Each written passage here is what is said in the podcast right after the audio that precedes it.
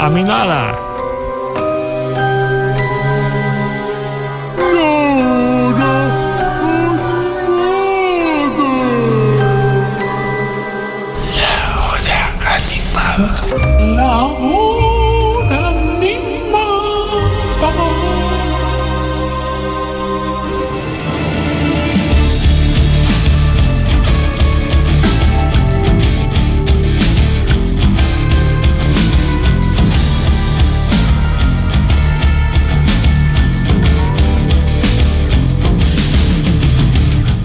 Exclusivo.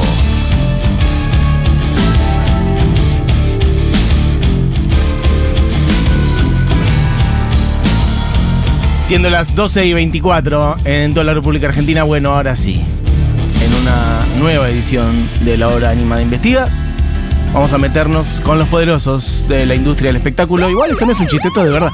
Así que si capaz ya a Barbie no la programan más en ningún lado, no generamos nunca, no producimos, no podemos producir nunca más nada, no nos invitan a ningún festival y eso quizás tenga que ver con esto. Porque, de hecho, vamos a dar nombres de empresas importantes de ahora y de antes, justamente anclados en una noticia de estos días y de ahí vamos a hacer historia. Que la noticia, el disparador, ¿cuál es Barbie Regalati? El disparador es que si ustedes siguen a Robert Smith en Twitter, han visto que teniendo en cuenta su poca actividad en redes sociales, porque es una persona, es una persona muy activa igual en redes sociales, pero es muy activa cuando está de gira. Por ejemplo, se sabe que Robert Smith suele elegir a sus teloneros eh, vía Facebook. eh, como que él es como él es su propio manager, hay que decirlo. Entonces cuando empieza a arrancar la gira, él está muy activo, está ahí como laburanding. Sí. Y en Twitter no es un- una persona mediática que tira tweets eh, elocuentes. Es una persona que tal vez durante seis meses no pone nada, se viene un nuevo disco y de repente explotó. La cosa es que eh, el cantante de The Cure, Robert Smith, eh, comenzó una batalla de tweets en contra de Ticketmaster. ¿Por qué? Se debió a que muchos de sus seguidores comenzaron a querer adquirir las entradas y no poder. Algo que pasa mucho acá y que medio como que lo eh, fingimos demencia, como ay, mira qué rápido se agotó, ¿no? Como por ejemplo el show de River de, de Rico Chimembre que se agotó en un día, rarísimo. El de Bueno. The Weeknd también. Pero Robert Bueno, Smith no otros. es boludo. Y Robert Smith sabe cuánto vende. Eso es algo que el público a veces. Yo, por cierto, es algo que hace como dos años dije, che, qué loco el boom de la pandemia, qué loco el boom de la pandemia. Porque, ¿cómo puede ser que antes un show tardaba tanto en venderse y ahora se agotan horas, se agotan horas? Este artista dijo, I know, I know myself, a mí no me van a engañar. Entonces comenzó con su cuenta de Twitter. Primero cuestionó el precio dinámico. Mm. ¿Qué pasa? Aumento de precio según, eh, por él decía, platino, de oro, VIP. Y decía, che, muchacho, esto es una estafa. Y de repente vos tenías un acceso a, no sé, a, la- a los precios de mil pesos la entrada, se agotaban de toque y las que quedaban eran las de Las platino. Decía, esto es una estafa. Se centró en el precio de las entradas y afirmó que la zona platino era una estafa de codicia, que todos los artistas tienen la opción de no participar. O sea, ahí venía el problema de Robert Smith. Robert Smith decía, yo no quiero platino, yo no quiero platea VIP, yo no quiero oro, yo no quiero corazoncito en el medio con estrellas luminosas. Yo quiero entrada popular eh, para todos con un choripán en la mano. Sí. Puso, estoy tan disgustado como ustedes por las tarifas de Ticketmaster. Para ser claro, el artista no tiene el poder de controlar esto. Les pregunté cuál es la justificación, así que si obtengo alguna respuesta, les estaré informando. Bueno, igual Tras ahí, la- sí. en un punto, medio tarde, amigo, porque ya habían salido las entradas. a la- Si él dice que hubo un... Porque distinto es descubrir que por ahí están cobrando más de lo que él creía, etcétera. Y otra cosa es descubrir, al momento que estaban saliendo las entradas a la venta, que había esos distintos estatus sí. y categorías de entradas, que eso es algo que charlas cuando empezás a organizar la gira. Entiendo que si él maneja prácticamente todo, como decís, capaz el escape eso. No, pero bueno, aparentemente lo que él dice es que esto no estaba pa- pautado. estaba Que él lo que dice es, che, bueno. la entrada cuánto va a estar? 50 dólares, listo. Y de repente se encuentra con un millón de opciones perfecto, por 50 listo, dólares. estamos con Robert. Tras la molestia, el vocalista de The Cure, que tiene programados 30% por los Estados Unidos, informó mediante su cuenta de Twitter haber llegado a un acuerdo con Ticketmaster, acá va, para rebajar las tarifas en los próximos conciertos. Tras una larga conversación, la empresa aceptó que las comisiones que cobraban eran demasiado altas, el service charge, y ofreció un, un reembolso de 10 y 5 dólares por cada entrada de precio bajo comprada, con cuenta de fan verificada. Entonces, esto significa que si vos eh, Sí, habías comprado una de las entradas de las baratas.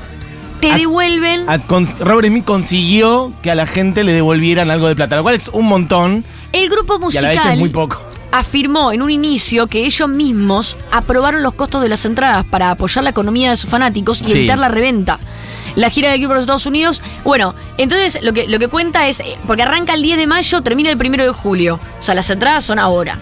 Y él lo que dice es, yo pauté el precio de las entradas para que la gente pueda comprarla y que no vaya a la reventa. Y de repente Ticketmaster hizo lo que quiso. La cosa es que Ticketmaster ahora, por primera vez en la historia, está devolviendo un poco de dinero y está cediendo de su service charge. Sí. Algo que hace 30 años no se lograba. Bien, y ahí vamos a ir a la historia más deep, eh, los archivos. Pero mm, todo esto no es solamente para contar la noticia de ahora o las noticias de ayer, extra, extra, este, sino para que entre todos, eh, y también un poco nosotros acá con Barbie lo que queremos traer es a desnaturalizar el precio de las entradas, que eso es lo que a mí me gustaría que pase, por lo menos en este ratito del programa. Que yo creo que como, mm, bueno, consumidores de música o mm, el pueblo de Argentina o del mundo, como lo queramos llamar, quienes somos los que nos gusta la música y pagamos entradas, estos últimos años, los últimos 5, 10, 15 años, estamos ya cada vez más acostumbrados a que las entradas se compran por internet en una velocidad ridículamente demencial y ridículamente caras con un gran costo de servicio. De hecho, el costo de servicio a veces es el 30%, a veces un poco más. Y de hecho, en el caso de The Cure, ahora lo vamos a ver, lo que contaba Barbie recién, era incluso en algunas cosas mayor a la entrada. Si vos comprabas la entrada barata, el costo de servicio era mayor a la entrada.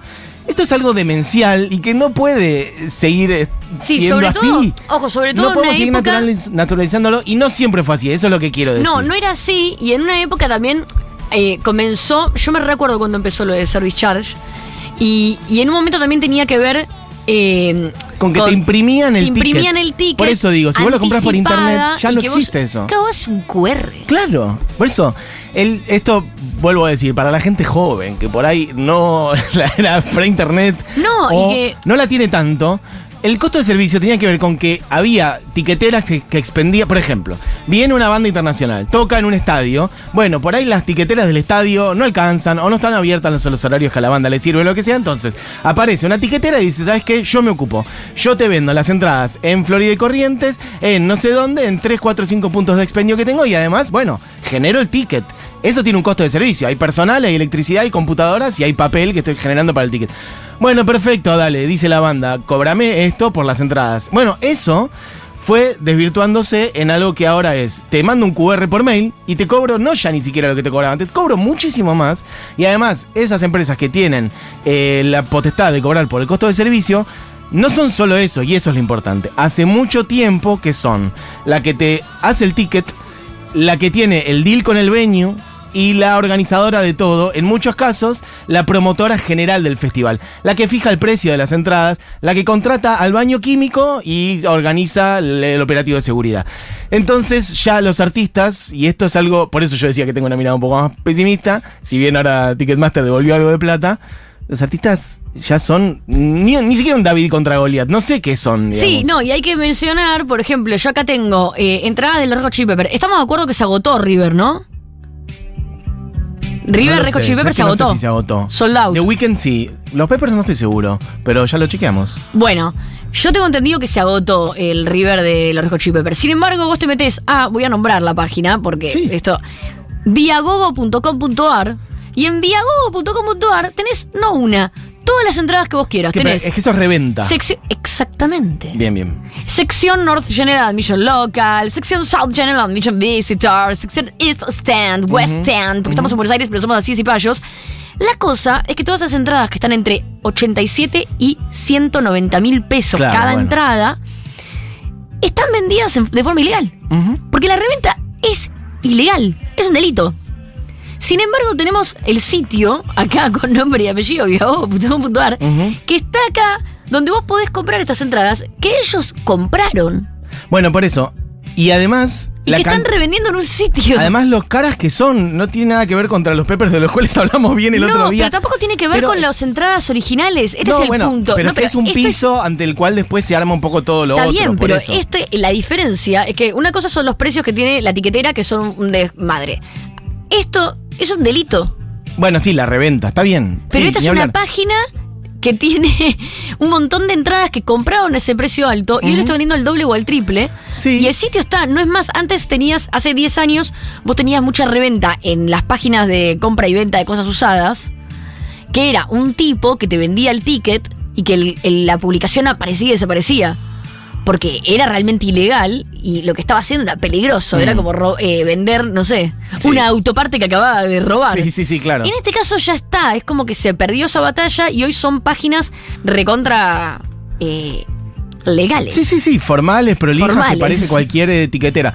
A la vez, te eh, todo esto tiene que ver también con el avance del libre mercado, y puedes invertir esa palabra y te queda mercado libre. Este, que es este. Bueno, la idea que entre privados está todo bien, digamos. Si vos compras una entrada y yo te la quiero vender a 50, ¿por qué no voy a poder? ¿No? La idea liberal de, bueno, si yo quiero pagarle 150 mil pesos a alguien comprar una entrada, ¿por qué sería un delito? Bueno, y seguramente alguien dirá, no es un delito, y ahí está. Este, pero a mí lo que me Pero parece. sí lo es. Bueno, eh, E- Ese detalle. Claro, claro. Sí lo es. Bueno, además de la cantidad de gente que se queda en la fila para comprar una... De hecho, eh, para los Peppers entiendo que más de 80.000 personas se quedan en la fila virtual, que no consiguieron. Y eso pasa con todos los shows en el mundo, en alrededor del mundo. No tiene que ver con que en Argentina, porque después también es eso. Nos quieren convencer de que no, acá en Argentina somos un pueblo de mierda, que no sé qué. Vos googleás Ticketmaster, que ese es el gran la gran corporación grande, que hace rato, desde 2010, forman parte de Live Nation, que a su vez es mucho más grande y que organiza Que son, mm, sí, los que organizan la palusa. todos los festivales del mundo prácticamente, más casi todas las fechas de tours internacionales del mundo. Bueno, este mm, bueno, son en buena medida los que acomodan el mercado y fijan, porque al regular de una manera casi monopólica los precios de entradas de todos los venues del mundo, este, bueno, empezás a fijar lo que salen los tours. A mí me gustaría que me digan quienes están escuchando, por ejemplo, mira, acá hay gente diciendo, pagué tanto y tanto. Me gustaría que me digan, che, yo la entrada más cara que pagué este año, o quiero ir a tal show, pero no puede ser que salga, una entrada que salga 25, 30, 40 mil pesos, 50 mil pesos. Eso es, este, no sé, estamos hablando de la mitad de un alquiler mm, bastante caro en Capital Federal. Sí, es la mitad o de un está cerca de un salario, Hay que ¿entendés? decir- Es como, ¿cómo puede ser que una entrada salga eso? Sí, hay que decir que hay algo que está pasando ahí con los shows que es bastante eh, triste y que tiene que ver con la no regulación, que eh, están al doble o al triple de lo que están en Europa o en Estados Unidos en euros y dólares. O sea, nosotros tenemos ya el problema de inflación que tenemos, pero esos precios que la justificación calculo que tiene que ver con que es en pesos a meses, etcétera, etcétera. Pero nos terminan reabrochando porque es una justificación que tiene que ver con eh, la especulación y que si de repente nosotros milagrosamente llegamos a parar la inflación en dos meses por X razón, eh, nos está estafando eh, la mitad del pueblo mundial. Porque están poniendo entradas a entre 100 y 250 dólares la entrada. Sí, em, bueno, por decir. Claro, sí, sí, sí, están más caras. Están, eh, todas las entradas internacionales están arriba de 30, 40 lucas, salvo la, la de Brian Johnston Massacre que está a 10 lucas. Eh, bueno, eso, estamos hablando de entradas que salen 20.000 va a service charge, 40.000 va a service charge, ese tipo de cosas para The Weeknd o otros artistas internacionales.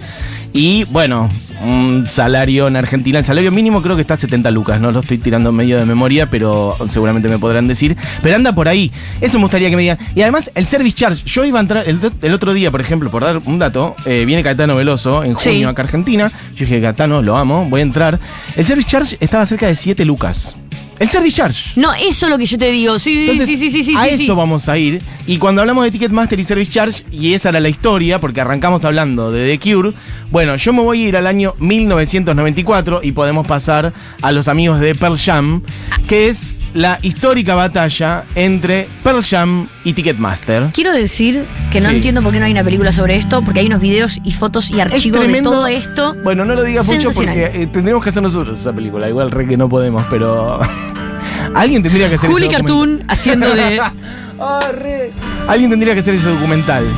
Es así, porque esta batalla alguna vez existió y quizá que se haya perdido es lo que allanó el camino para la posición cada vez más monopólica que Sí, no tienen es estas muy empresas. romántico lo que sucedió con el final. No, porque claro, yo adelanto, se perdió hay- la batalla. Sí, no, se perdió, pero fue un año. Me hace acordar un poco a. mm, eh, a la María Verde abortera.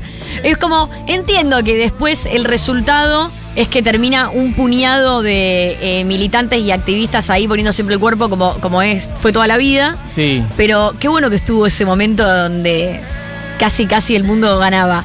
Esto fue lo mismo. Hubo un año donde Pearl Jam estaba haciendo festivales sin tiquetera.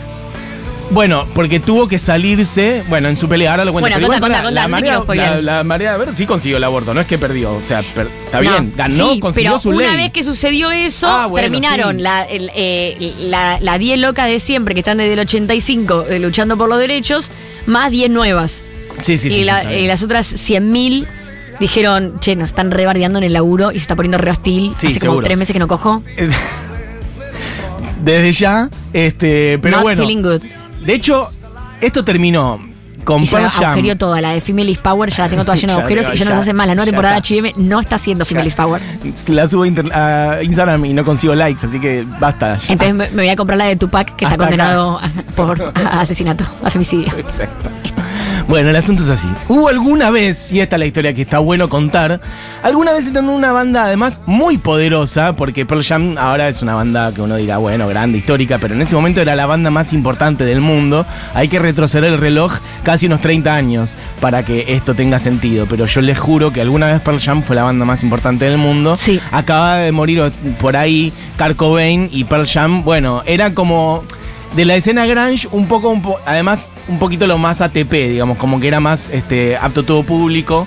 Este, bueno, Eddie Vedder, un frontman, no hace falta que califique lo que es Pearl no hace falta. Bueno, la cuestión es, Pearl Jam venía de sacar dos discos, sus primeros dos discos, estaban por sacar Vitalogy, si no me equivoco, y eh, en un momento, el asunto es así, originalmente el disparar de conflicto con Ticketmaster, que por entonces todavía no estaba eh, asociada a Live Nation, Ticketmaster era la empresa más grande de venta de tickets en Estados Unidos, pero como digo, no solamente se ocupaba de eso, también gestionaba los venues y tenía acuerdos como si vos querés tocar en tal lugar, como si te diga, si querés tocar en Luna Park, tenés que vender tus tickets a través de esta empresa. No hay manera de que hagas otra cosa.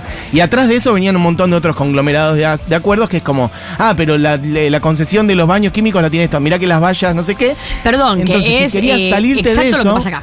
Bueno, por eso, si querías salirte de eso, literalmente tenías que salirte de esos Del venue. venues. Exactamente, igual que acá. Entonces, en el 92, Pearl Jam da unos conciertos gratuitos en eh, Seattle. em, y quiere que de verdad sean gratuitos, pero bueno, había que igual dar tickets, había que conseguir tickets. Y entonces lo que hace Ticketmaster es igual cobrar por ese show gratuito. A lo cual Pearl Jam dice, pero entonces eso no es un show gratuito. Entonces se empiezan a picar. El show Pearl Jam quería que sea gratis, Ticketmaster cobra igual. Ticket, entonces Pearl Jam dice, ¿sabes qué? Para la próxima gira a cagar Ticketmaster, me voy a salir de esa tiquetera y empezaron a darse cuenta que salirse de esa tiquetera implicaba una cascada de salidas de cosas para la banda, vuelvo a decir esto muy choqueante, la banda más importante del mundo por entonces. No es menor, piensen, no sé, en quien quieras, en Billie Eilish, en, no sé. perdón, no sé, en Mati, The si lo estás, Weeknd, eh, quién si te, te parece que spoileo, es el artista más grande. Pero además en el juicio, llegamos Después a juicio. todavía no llegué. No, por llegues. eso. Porque no fueron, no se quedaron solos.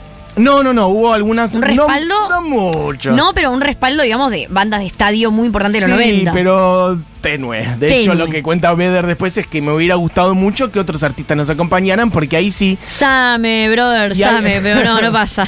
ahí está la dimensión política del ejemplo que vos dabas antes. Bueno, hace falta una cuestión generacional y de, de- de, bueno, de actuar en bloque para conseguir una acción política. Nosotros siempre Sí, hablamos no, de la lucha colectiva para conseguir cosas. Si no, no ocurre. Bueno, el asunto es así. Pero Jam dice, listo, vamos a salir de Ticketmaster y entraron a gestionar sus shows, una gira mundial, ellos con su equipo de producción y de repente Eddie Vedder teniendo llamadas para arreglar los baños químicos de tal lugar y no daban abasto y se empezaron a volver locos, empezaron a tener conflictos adentro de la banda, tuvieron que empezar a armar con su productora como una secuencia, bueno, hay algunos artistas acá que hacen un poco eso, como que te diga el indio cuando tocaba, la renga, no hay muchos más que se organicen medio de principio a fin, llave en mano, todo el show. Sí, ubicás, igual hay que, hay que tener- a cargo de todo. Hay ¿eh? que decir algo de la renga o del indio que no se dice mucho, que es que ellos calculo que por también por una decisión artística y también por una decisión de vida, porque son gente con muchos años de trayectoria, eh, sacrifican el vivo porque tocan muy poco, pero muy poco. Y tampoco es, es- o sea, si a vos te gusta mucho el vivo, no es chiste que una banda toque una vez al año o dos veces al año. Entonces, como que también ese sistema que tienen, no sé cómo sería si lo tienen que llevar a hacer cuatro, seis, ocho shows por mes. Bueno, es mm, imposible prácticamente. Me imagino además por la envergadura de estos artistas. Vuelvo a decir, estamos hablando de la banda por entonces más importante. Estamos hablando del año 1994. Tuvieron que cancelar una parte del tour. Se mandaron a, a hacer unos shows por su parte. Y Ticketmaster creo que controlaba más del 80% de los venues de la escala de Pearl Jam en Estados Unidos. Bueno, le fue imposible, fue una catástrofe. Lo que hace Pearl Jam entonces es denunciar a, este, mm, bueno, públicamente a eh, Ticketmaster por monopolio. Y el, el Congreso de los Estados Unidos dice, bueno, a ver, en medio de los 90, ¿no? O sea, la década... Claro, en los 90, donde creo que monopolio ni siquiera es eh, algo inconstitucional en No, Estados Unidos. y además la es década- como felicitaciones por su nuevo monopolio. Sí, sí, una de las décadas más expansivas del capitalismo yanqui post caída del muro de Berlín. O sea, como que los yanquis estaban como, ¿qué es eso? ¿Le puedo poner un McDonald's? Sí, sí, claro. ¿Qué es la luna? A ver, ¿puedo poner un McDonald's en la luna? Bueno, en ese contexto estaba Pearl Jam yendo contra la corriente, contra una corporación como Ticketmaster y se hacen audiencias en el Congreso de Estados Unidos para determinar si Ticketmaster tiene una posición monopólica o no. Una empresa que controlaba ese porcentaje Sí, y hay de que los un venues. detalle, Mati, que tal vez eh, para las nuevas generaciones también, porque se va transmitiendo. Así como eh, en, ca- en cada cultura tiene como una figura, viste, del malo y el bueno. Eh, por suerte, en Argentina, para la mayoría, la figura del malo es el milico, ¿no? Podemos decir eso, como cultura general, el milico es malo, es una persona con un rifle, todo, y es. En Estados Unidos es el comunista.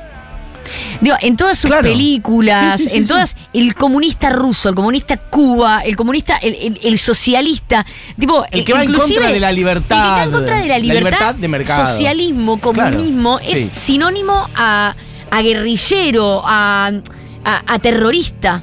Es sinónimo a milico en Estados Unidos.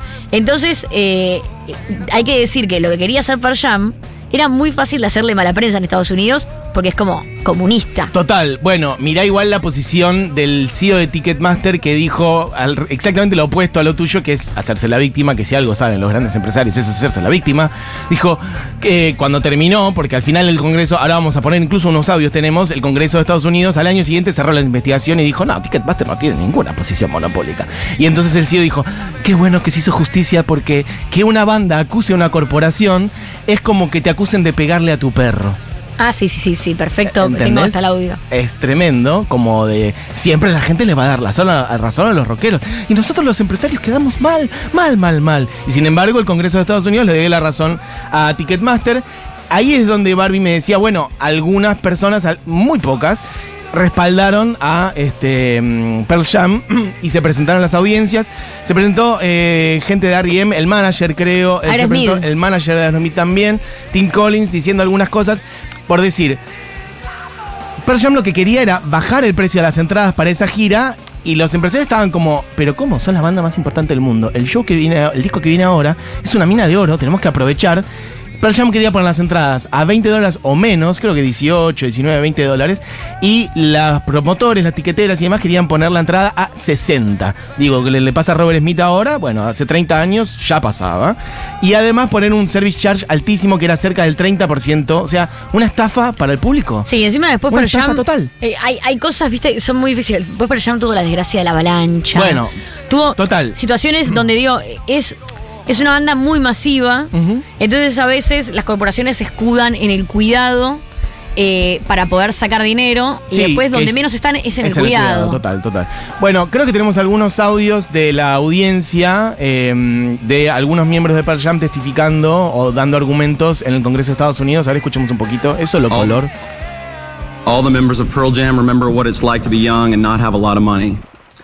Many Pearl Jam fans are teenagers who do not have the money to pay $30 or more that it's often charged for tickets today. It is well known in our industry that some portion of the service charges Ticketmaster collects on its sale of tickets is distributed back to the promoters and the venues.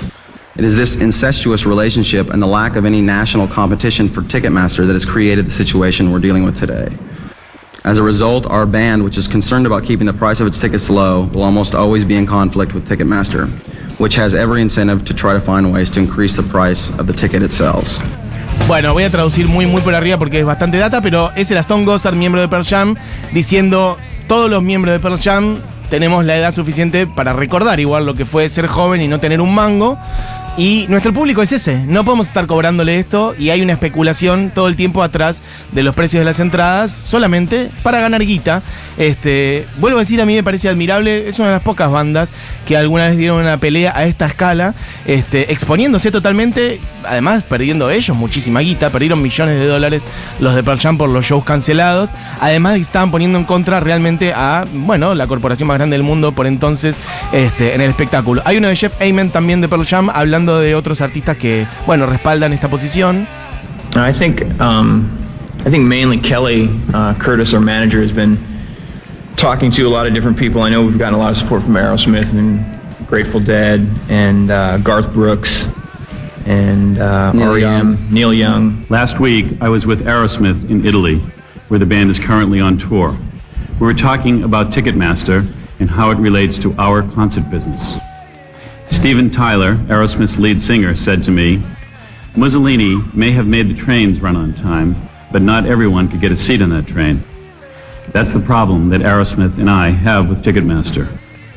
Yes, they have an efficient and profitable system, but its monopolistic aspects are unfair and hurt El ejemplo que dio Steven Tyler, Steven Tyler, eh, cantante de Aerosmith, que es una de las pocas bandas que se, se mm, plegó a esto, que tiró un- una cita que decía, Mussolini puede haber hecho eh, un sistema que, que los trenes lleguen puntuales, pero no todo el mundo tenía un asiento en esos trenes. Y entonces lo que él dice, Ticketmaster, que Ticketmaster está haciendo lo mismo, que es organizar algo que puede ser eficiente en el sentido de lo que recién decía Barbie, como de parezca clean y que es seguro, etcétera, pero los precios de las entradas están dejando afuera a una enorme cantidad de gente y díganme si no la vigencia que eso tiene ahora cuando los festivales o los shows, bueno, ¿quién puede ir a esos a esos a esos espectáculos y cuánto de eso termina siendo un bueno, un- una experiencia casi exclusiva y te venden incluso esa exclusividad, te hacen sentir bien porque tenés la pulserita del Pucci VIP del Tronking Sí, del de hecho, igual hay algo que está pasando que por lo menos está bueno como que se vaya separando y dividiendo. En el caso de Pearl Jam siempre fue una banda que, que lo que tuvo fue un mensaje y música. No hubo más en el medio. Siempre fueron como... De hecho, son a mí por lo menos personalmente son la banda que uso argumento en cuanto a la desigualdad eh, arriba del escenario entre mujeres y hombres.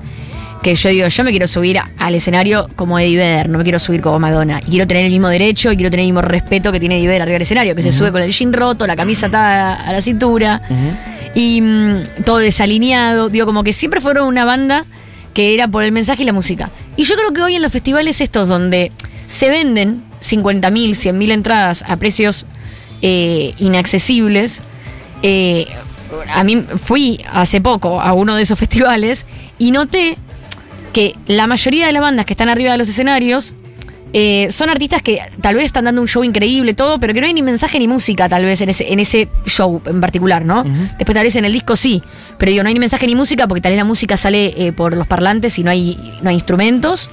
Y, y tal vez, y no hay mensaje porque de hecho hay una perfo. Entonces, digo, ninguna de esas dos cosas que sucedían en un show de rock. Y por otro lado, la gente está re distraída. La gente ve un ratito y después va a, mm, al- a los Al juegos de de no sé personal, qué, de sí, sí. celular, y después va a hacer el food truck y después va a esto. Entonces, como que para mí, esos festivales existen donde tienen que existir para la gente que tiene que existir. Siento que ni siquiera excluyen del todo al público de música porque lo que me da pena es la participación de algunas bandas que solo llegan a Argentina a través de esos festivales. Sí. Ponele, no sé, en, en este festival que se hizo en el hipódromo, me enteré que tocó Modest Mouse. Y Modest Mouse para mí es un bandón que me hubiera encantado verlo en vivo. Y no hizo un side show, ponele. Entonces, en esas cosas sí. Bueno, pasa que, ¿qué pasaría Pero si la siento que cambió tanto que- ¿Qué pasaría si eh, se pudieran organizar festivales de otra manera? Si las entradas se pudieran poner más baratas. Quizás iría un público más interesado en la experiencia musical y no tanto en hacerse una story Pero desde el están. stand Pero de digo, una marca de para perfumes. mí eh, es lamentable que, que tal vez nosotros queremos que los tiempos cambien, pero de repente yo sí en diciembre fui a otro festival con una entrada muchísimo más accesible que fue el Miss Wins, donde todas las bandas estaban, eran bandas para, para señoras como yo que querían escuchar música. Sí, y la gente estaba muchísimo más interesada en la música. Era mucho menos público, porque hay mucha menos gente interesada en eso. Pero, pero digo, son cosas tan distintas Son hoy. experiencias prácticamente marginales dentro de un esquema donde Total. sigue estando eh, monopolizado por empresas que de hecho tienen cada vez más participación Eso en la digo, torta. me encantaría La que concentración es aún mayor que hace 30 años. Me encantaría que ese otro festival que funciona con bandas, que es otra cosa, que es para gente que quiere escuchar música y nada más, pueda existir por fuera de la etiquetera, por fuera de ese sistema de venues, ¿me entendés? Sí, o que cuando viniera una banda como los Porque no Peppers, quiero que, pulserita que ni siquiera es un festival, son los Peppers, que tuviera más opciones de elegir entre distintas empresas y capaz. Mirá, ni, ni siquiera estamos hablando, vos antes hablabas de comunismo. Yo ni siquiera estoy diciendo, estoy diciendo un capitalismo que funcione, que supuestamente es el de la competencia y supuestamente la competencia hace que bajen los precios. Bueno, acá no hay competencia y los precios no dejan de subir. Entonces. Yo lo que digo es, ya ni siquiera estoy diciendo algo del orden de que el Estado regule los precios y organice el show de los Peppers, ni siquiera. O que no sé. Sino como, che, que los Peppers digan, en este país vamos con tal empresa porque ofrece esto y esto y es más barato. En esto no sé qué, y que piensen en su público y que sea mejor para todos, porque ellos plata van a ganar igual. Total. Este, y de hecho, cuando, volviendo a la actualidad con The Cure y eso, eh, el ejemplo con la entrada más barata, la entrada creo que estaba 20 dólares, pero cuando vos entrabas a comprar, si te agregaban todos los otros costos, terminabas pagando 47. O sea, 20 dólares era la entrada de The Cure y después tenías un cargo de servicio de 11 dólares con 60, otros por el venue de 10 dólares y otro por el procesamiento del pedido, o sea, tipo, no sé, el internet y un papelito, que ni siquiera es un papelito porque te llega un QR a tu mail, 5 dólares con 50. Entonces 20, 11, 10 y 5 y medio, 47. ¿Ok? Sí, hay que decir que el, el mal común de todas estas cosas es el libre mercado. Porque me hace acordar inclusive cuando te piden presupuesto para salir a tocar y vos decís, bueno, yo cobro 10 pesos. Y te dicen, bueno, pero tenés que pasar 35. Porque esto de plata que vos vas Ah, a pasar, mira, un 10% es para mí, Cla- ah, un 20% bueno, es para es esto, un Si a 30% eso le es para esto. Si a eso le sumás corruptelas y. Sí, sí. Bueno, che, no leímos ni un mensaje. Eh, tra, tra, tra, tra, chiques, ni hablar cuando los que queremos ir a algún show no vivimos cerca, los precios de las entradas altísimos, más traslado, más hospedaje, más gasto de comida y demás. Es imposible, realmente puede terminar siendo un salario entero. Tenés que ahorrar un mes entero de tu sueldo para ir a ver una banda. Chiques, la hora económica de hoy es un lujo, la verdad. Perfecto. Eh, qué bueno que hablen de este tema. Dice alguien por acá, no tengo tu nombre. Me parece que no es solo un tema de los músicos, es un tema de los consumidores y todos tratamos de pagar eso. Van a seguir cobrando entradas recaras por un servicio muy malo a nivel baño, lluvia, etcétera. Disculpen, mando otro ejemplo, pero para un espectáculo infantil en el Luna Park, en los sitios web cobraban entradas caras con service charge. Fuimos a comprar directamente al Luna Park, conseguimos entradas más baratas y mejor ubicación. Bueno, es muy difícil igual que los consumidores se organicen, ¿eh? eso lo tiene muy claro también el capitalismo. Ay no, qué bronca viejas lo de las entradas. Eh, y nos quedamos afuera de las personas que no tenemos tarjeta de crédito o débito. Hay personas que no tenemos ese privilegio y no podemos acceder a las entradas porque no hay una etiquetera que te lo venda en, en efectivo, un punto de venta. Sí, es una total. bronca, me perdí a Bjork, me perdí un montón de cosas por no tener eh, tarjeta para hacer una fila de mierda virtual. Chicos, hacemos fila para todo, fila virtual, fila para hacer fila, déjense No, joder. y además que la fila virtual la pueden hacer bots, ese es el tema también. Si Esto vos vas en persona acaban a de comprar decir- una entrada, Pero es esto que acaban de decir es re clave porque no solamente tenés, necesitas tarjeta de crédito tarjeta de débito, sino que por lo general cuando necesitas es porque tenés la preventa de bancos. Sí. Entonces no solamente tenés que tener una tarjeta de crédito, tenés que ser de X banco, tenés O que... de una telefónica. Es nefasto, nefasto. Y lo que decís vos además, ¿no? Que todo lo que es por computarizado de repente se agotó. Porque se agotan shows enteros que en realidad hay gente que compra de a 20 o a 30 por, bueno, distintas maneras y después van a la reventa directamente. Entonces ya ni si, se- ah, es como un escalón más de la gente que realmente es fan de tal banda y que quiere ir. Eh, a ver qué dice la gente. También pienso que la decisión de tocar en festivales como Lulapalooza, así, eh, al final perjudica, porque para ver una banda tenés que pagar por un montón de otras bandas, una entrada impagable realmente, eh, que tal vez si, si, si la banda se presenta sola, qué sé yo, tenés más chance de pagar solo por esa banda.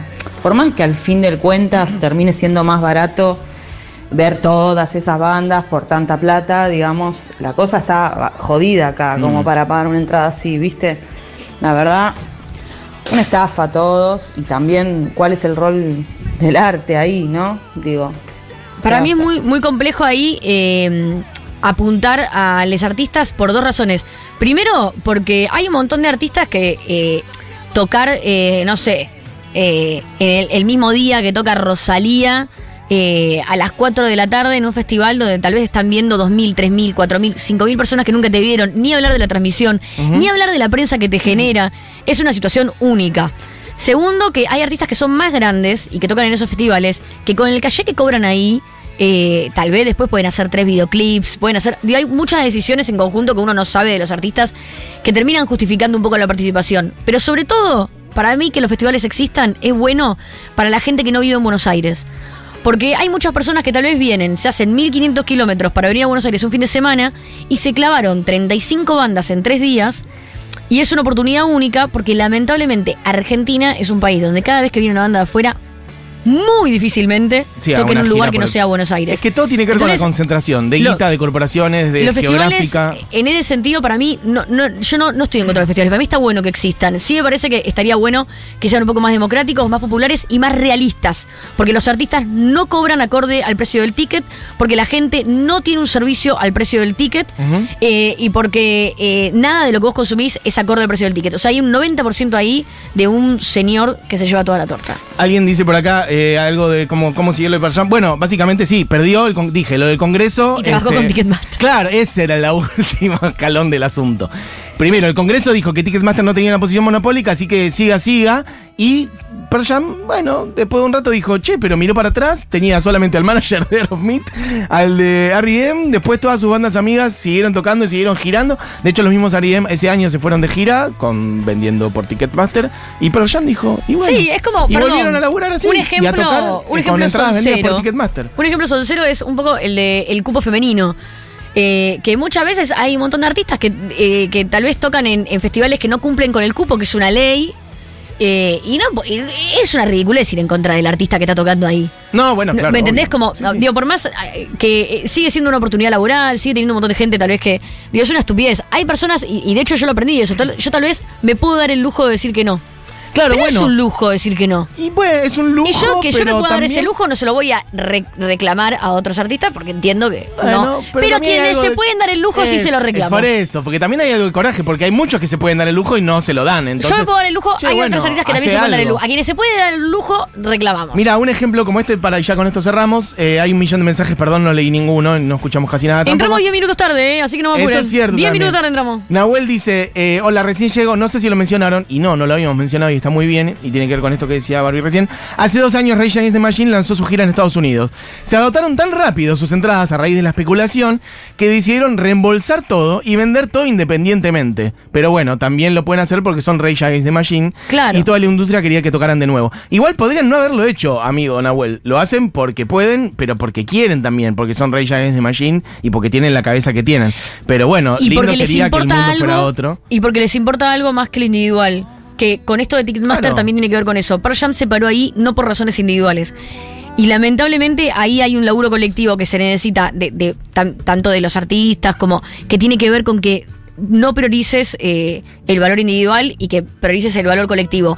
Y lo colectivo es algo que no Pero, está tanto en el arte. mira, te lo digo ya, porque si vos ponés Ticketmaster en noticias en Google, mira, te lo puse ahí, aparece conflicto con Taylor Swift, conflicto con Bad Bunny, conflicto con Lil Young, en noticias de las últimas 24 horas. O sea, esto es noticias Comienza, de ayer sí, empieza, y noticias empieza. de hoy, ¿entendés? O sea, lo que hablábamos de Pearl Jam Ticketmaster hace 30 años es lo de hoy. Bueno, Taylor Listo. Swift, otra, otra punky eh, de la industria para hablar. No sé igual cuánto. Bueno, sí. Sí, sí, sí, eh, sí. Bueno, después charlamos entonces de Taylor Swift. Dicho hecho, ha sido un programa. La hora animada investiga. Un nuevo episodio. Vamos a cerrar este programa diciendo que se quedan con ahora sí con el regreso de Julita Mengolini. Seguro la Habana. Y que vayan a ver bandas chicas a clubes y antros. Y que que mucho la- bla bla bla. Pero esas bandas ahí- cobran 200, 300, 500 pesos a la entrada y necesitan que vayan. Que paguen ahí en efectivo en la puerta, loco. Bueno, este programa fue hecho por Cami Coronel, por Julia Matarazo, por Diego Vallejos. Mi nombre es Matías Menzoulán, Barbie Recanati. ¿Y con qué nos íbamos? ¿Con Dude Evolution de Pearl Jam? Ya no me acuerdo. Vos habías traído otra de Cure, pero bueno, en fin, Dude Evolution, Pearl Jam, para salir a patear algunas cositas. Que tengan un gran tarde de martes. Nos vemos mañana. Adiós.